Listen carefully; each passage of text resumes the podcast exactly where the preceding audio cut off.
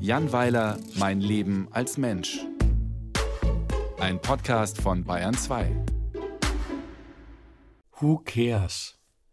Natürlich kann ich mich gut daran erinnern, wie grauenhaft ich es fand, wenn Eltern plötzlich auftauchten, während man Besuch hatte.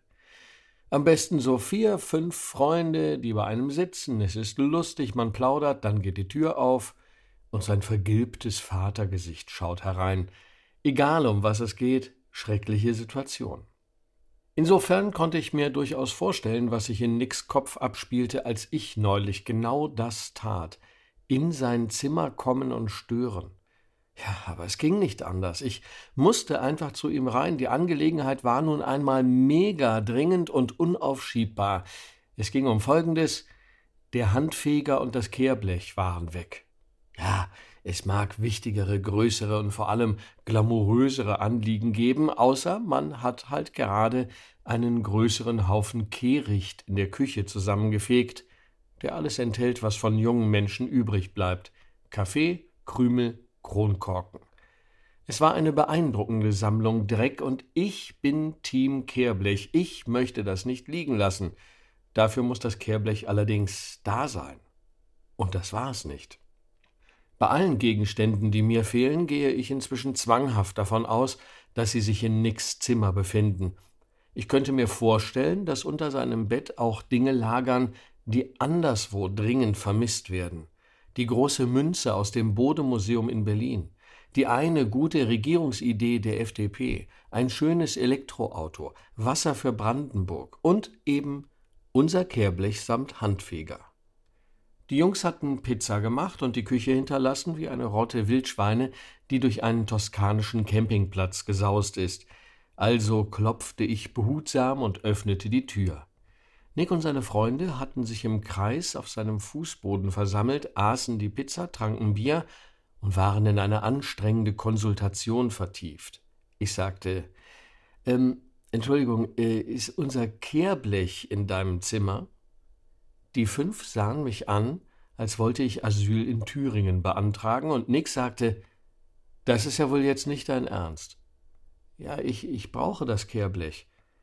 Was soll ich hier mit deinem Kehrblech? Ja, keine Ahnung, vielleicht sauber machen. Gut, ich weiß, das ist absurd, sagte ich. Leute, mein Alter ist so cringe, seufzte Nick, und seine Freunde stießen mit Bier darauf an. Später kamen sie noch einmal in die Küche, um ein paar weitere Flaschen aus dem Kühlschrank zu holen. Dabei traten alle in den Schmutzhaufen und trugen den Dreck anschließend durch die halbe Wohnung. Großflächige Verteilung von Schmutz ist auch eine Art sauber zu machen. Das muss man ihnen lassen. Who cares, wie mein Sohn sagen würde. Als alle weg waren, fragte ich Nick, worüber sie so angestrengt diskutiert hatten. Es ging um die Urlaubsplanung. Eigentlich wollten alle wieder nach Kroatien, aber Finn fand, das sei wack, weil so etwas nur Eltern machten. Die führen immer wieder an denselben Ort, mitunter jahrzehntelang. Tja, das kann ich bestätigen. Finn ist sehr weise. Am frühen Abend hatte er mir seine neue Tätowierung gezeigt, einen Hirschkäfer mit dem Kopf einer Geisha. Der Junge sieht inzwischen aus wie ein Schulklo, völlig vollgekritzelt.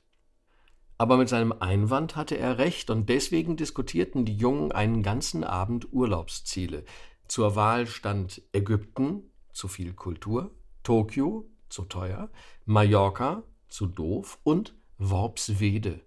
Letzteres war ein Vorschlag von Nils, der da schon mal mit seinen Eltern war. Am Ende entschied sich der Kongress für Ibiza, weil es so ähnlich sei wie Mallorca, nur nicht ganz so deutsch. Tja, wenn sich die Jungs da mal nicht täuschen. Egal. Das Kehrblech ist jedenfalls seitdem mysteriöserweise nicht mehr aufgetaucht. Es ist weg. Ich habe es ersetzt, hat drei Euro gekostet. Nick hat gesagt, ich solle ihm das Geld vom Erbe abziehen. Ja, genau das mache ich. Da wird er schön gucken, wenn er dermal einst beim Notar sitzt und dieser ihm eröffnet, er habe drei Euro weniger geerbt als seine Schwester, wegen des Kehrblechs damals. Wenn er es dann triumphal hervorzieht und dem Notar zeigt, bekommt er die drei Euro gutgeschrieben.